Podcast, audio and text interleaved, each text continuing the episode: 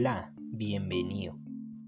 Bienvenido a este episodio sobre la paternidad.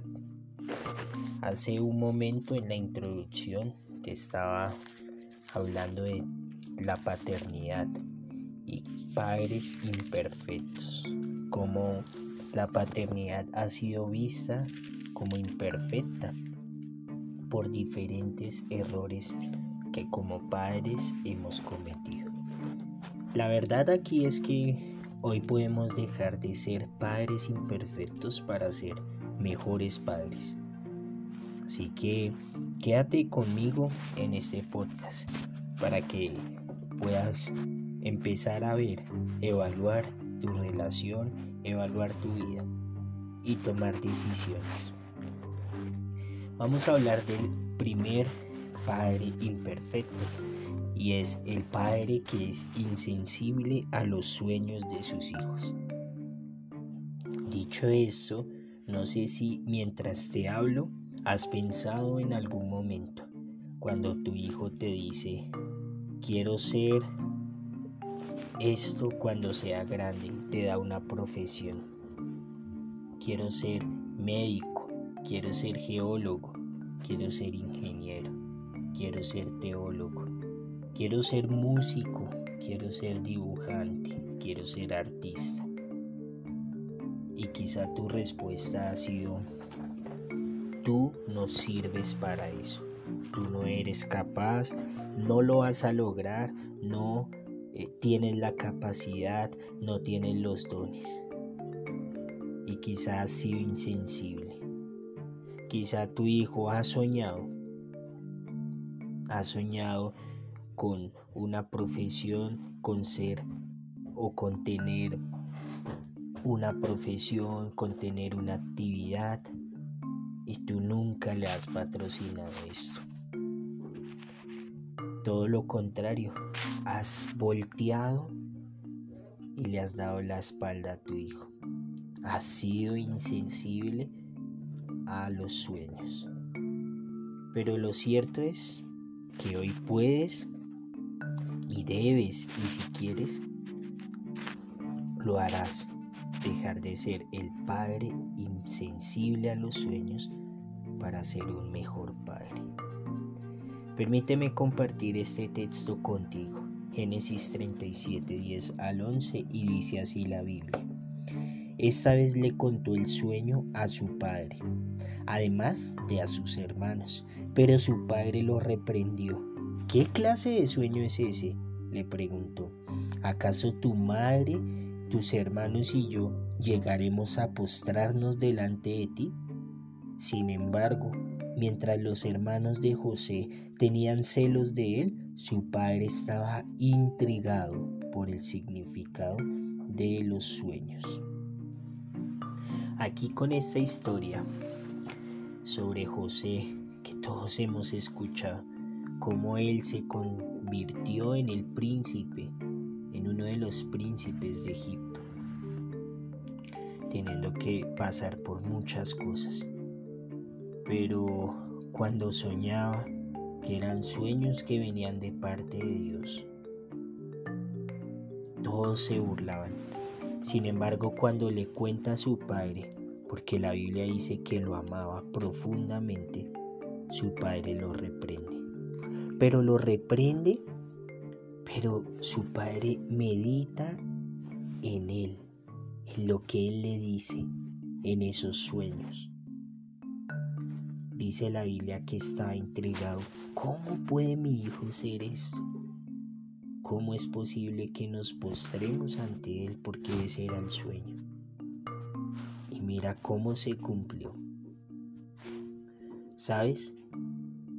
A menudo podemos dañar la vida de nuestros hijos con una palabra dura, con una palabra fuerte, con una mala actitud. Y quizá tú Seas duro con tu hijo porque la vida te enseñó a ser duro o dura, porque la vida te enseñó así, porque así se lucha, porque no debes crear personas débiles, Esa es la excusa de muchos para ser insensibles a los sueños de sus hijos, para causar dolor. Pues quizá muchas veces tú eres insensible, pero en el fondo de tu corazón sabes que eso está mal, que eso no está bien, que Dios te mandó a entrenar a tus hijos, a formarlos, a guiarlos, a dirigirlos, no a distorsionarlos con tus palabras. Si tu hijo tiene un sueño, ¿por qué no apoyarlo? ¿Por qué no guiarlo? ¿Por qué no dirigirlo? Vamos, adelante con tu hijo, adelante. Si tu hijo sueña algo, si tu hijo tiene un deseo, acompáñalo, involúcrate con él. Los grandes hombres y mujeres de la historia triunfaron cuando sus padres creyeron en ellos, cuando los apoyaron. Nikola Tesla fue rechazado de los colegios por sus comportamientos, porque la educación quizá de esa época no estaba preparada para trabajar con un niño con déficit de atención. Mientras que su mamá lo entrenó en casa, este hombre llegó a desarrollar teorías sobre la electricidad, teorías sobre la física, teorías grandes de impacto a la sociedad de servicio. Pero creyeron. Y tal vez tú como padre, como madre estés herido por, la, por el pasado. Pero no cargues a tu hijo con las frustraciones tuyas. No cargues a tu hijo con tus decisiones. No cargues a tu hijo con el destino que tú no pudiste tener. Pero tampoco lo mías bajo un estándar. Si tú eres mejor que él en cosas y lo comparas y lo comparas, vas a endurecer su corazón, porque tu hijo crecerá dándote satisfacción a ti, mas no para él. Y entonces no tendrá sentido, no tendrá placer para él su vida. Pero sabes, hoy podemos cambiar esa insensibilidad, hoy podemos cambiar esa realidad. Así que, ¿estás dispuesto a ser un padre sensible a la voz de tu hijo?